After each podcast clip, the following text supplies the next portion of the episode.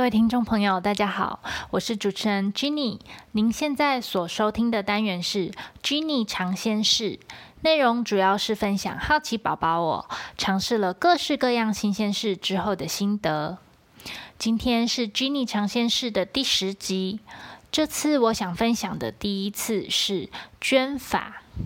我大概是二零一六年左右，在脸书上看到朋友捐发，才晓得原来我们剪下来的头发可以捐给机构做成假发，让癌症病友化疗掉发时可以去租借使用，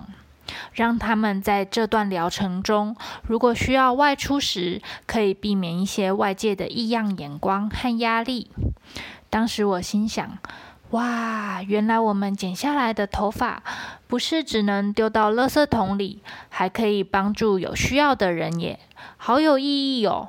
于是我便打算下次剪发时要把头发留下来捐出去。殊不知事情不是我想象中的那么简单。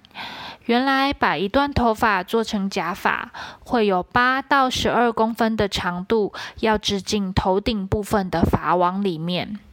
所以，即使剪了十五公分这么长的一段头发下来，真正被做成假发后，大概也只是一顶男生头长度的假发。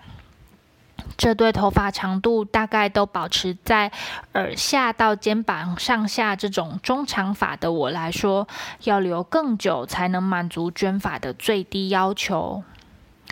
于是我就留啊留，希望可以趁冬天天气比较不热的时候，慢慢留到该有的长度。可是没想到，到了二零一七年初，我因为工作非常忙碌的关系，还是忍不住将留到一半的头发给剪短了，一切又要重新开始。到了二零一七年的年中，工作上的挑战总算是尘埃落定。于是我又开始留长发。这时我知道了一间对捐发人很友善的机构。一般常见的捐发要求要三十公分不染不烫的头发才能捐，这间机构的要求是十五公分以上就可以捐，而且只要发质健康，就算头发有烫染过，机构也收。这对我这个爱美的女孩来说，真是一大福音。因为又黑又长的头发容易看起来厚重没精神，所以通常设计师都会建议我留长后利用烫染做点造型。于是几经思量，我接受了设计师的建议，烫了一点大波浪，并且把头发染成咖啡色，然后继续留长。就在我留长发留了二十一个月的时候，我觉得是时候把头发剪下来捐出去了。于是我先私讯了机构的小编，说明我头发的情况和捐发的意愿。没想到小编告诉我，十五公分的头发只收黑发，用来作为男生的假发；烫染过的头发不能用来做男生的假发，所以最短要二十公分才收。这个消息对我来说真是晴天霹雳呀！因为这次留长的过程，我体会到照顾长发的不易。随着头发渐渐留长，长到超过了我以往习惯的长度，每天洗完头要吹整，要让它保持卷度，花越来越多的时间。而且头发超过了一定的长度后，发尾会比较干燥。为了保持发质健康，我开始寻找和试用一些护发产品，又增加了照顾头发的时间。更不用说早上出门前的整理。所以在等待头发长度足够前的那段时间，真的是靠着毅力在支撑每天晚上睡前和早上起床的吹发、护发和整理头发的例行工作。现在接到了这个长度不足的消息，换算成时间，我大概还要再留五个月，才有办法剪下二十公分的头发捐出去。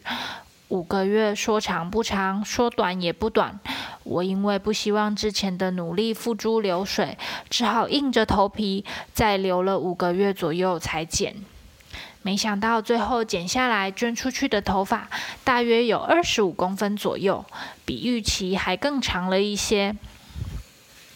过了几天，我把头发送到机构去，透过人员的说明，我才知道原来只有一个人的头发是不够做一顶假发的。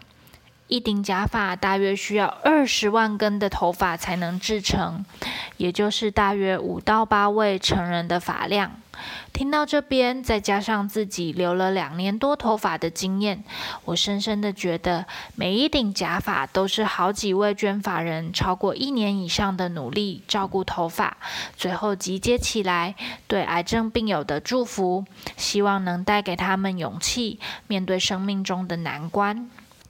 工作人员也说明，想帮助癌症病友，除了捐发以外，还可以捐假发制作费。因为一顶假发的制成，除了需要捐发人的爱心捐发以外，也需要大约三千元的假发制作费。而可能是因为资讯不够流通的关系，所以其实机构每年收到很多的爱心捐法，但假发制作费的捐款却相对来说没有这么多，造成制作的经费不足，爱心捐法来不及消化的情况。这时候机构只能请合作的假发公司将假发先洗净、消毒、晒干。保存起来，等有捐款经费时再请假发公司制作。但是台湾地区气候潮湿，头发保存不易，所以有些机构为了不浪费捐发人的爱心，因此开始限缩收集爱心捐发的数量。不过，台湾每年大约会新增十万名的癌症病友。机构出借的假发也会随着使用而需要太旧换新，所以机构每年还是需要制作新的假发，才能维持假发租借的服务。当然，病友们也可以自行购买假发，不过一顶由真发制作的假发，因为经过十道手续，最费工的是要把头发一根一根的织进发网里面。困难度大，成本高，费用也高达数万元，对某些病友来说是一笔不小的负担。而病友化疗后的头皮常常会有敏感的状况，针法做成的假发比较透气轻盈，戴起来会更舒适一些。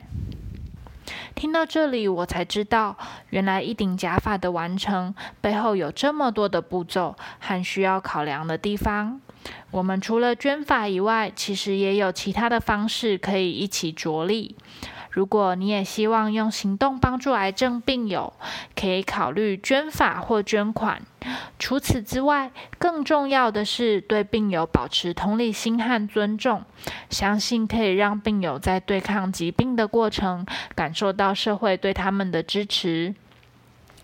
好啦，今天的单元就分享到这里。如果你喜欢这样的内容，欢迎你帮我按赞、订阅和分享给更多的人知道。我们下次再见啦！